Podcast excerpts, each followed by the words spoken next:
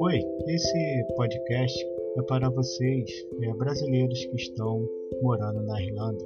É, há pouco tempo presenciei nos, nas reportagens que vocês estão sofrendo maltratos, perseguições, sendo espancados e tendo seus pertences roubados por cidadãos, alguns cidadãos irlandeses. Eu quero deixar, quero deixar sentimentos e ter uma palavra de esperança para vocês, porque às vezes nesse momento tão longe de nossa pátria, sentimos cansados, sobrecarregados, desanimados e revoltados.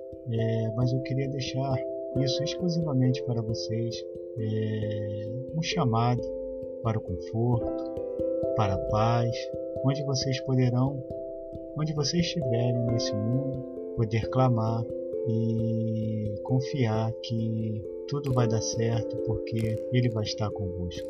Quero deixar uma passagem que está escrito em Mateus, capítulo 11, versículo 28. Vinde a mim, todos vós, que estáis cansados e sobrecarregados, e eu vos aliviarei.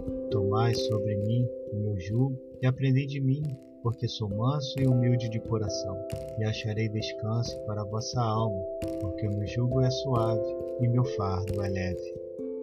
Saiba que Deus tem olhado por vocês, pelo seu sofrimento, numa terra tão distante. Descanse em Deus, tenha esperança em Deus, que Ele vai socorrer cada um de vocês.